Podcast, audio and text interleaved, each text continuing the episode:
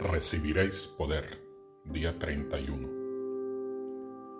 La venida del Espíritu Santo trae consigo el alma una sensibilidad más delicada para captar lo que es pecado.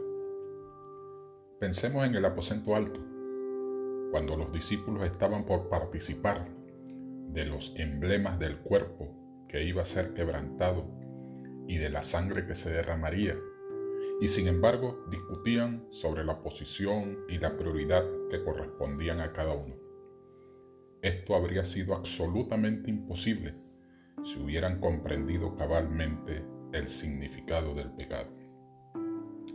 Frecuentemente hay cosas increíbles e inexplicables en la vida del cristiano, debido a la ausencia de una percepción real del pecado oculto en ella la lucha por alcanzar posiciones encumbradas, la envidia, el odio, el mal pensamiento, las acciones impuras, los resentimientos, todo esto existe principalmente debido a una falta de comprensión de lo que es pecado.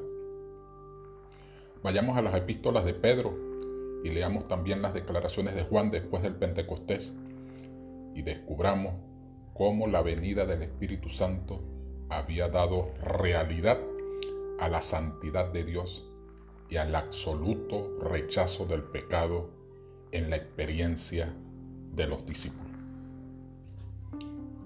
A menudo nos frustramos, confundimos y desalentamos por nuestra desesperante incapacidad de convencer a los hombres de pecado, de justicia y de juicio. Es que no podemos hacerlo, porque esa es la tarea del Espíritu. Notemos lo siguiente.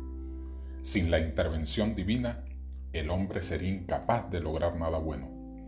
Dios pide que todo hombre se arrepienta. Sin embargo, el hombre ni siquiera puede arrepentirse a menos que el Espíritu Santo obre en el corazón. Testimonios para la Iglesia, tomo 8, página 71. Sin duda este cambio es realizado por el Espíritu.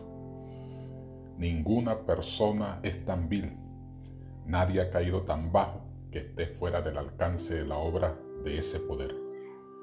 En todos los que se someten al Espíritu Santo ha de ser implantado un nuevo principio de vida.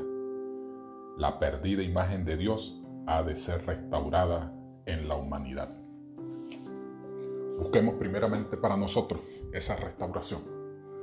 Dejemos que el Espíritu nos convenza de pecado, de justicia y de juicio. Y luego impartamos esa verdad a nuestros semejantes, a nuestro prójimo.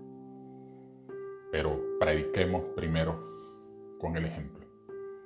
Y serán innecesarias las palabras. Dios te bendiga en este día y recuerda, alaba, confiesa, agradece, pide, recibiréis poder.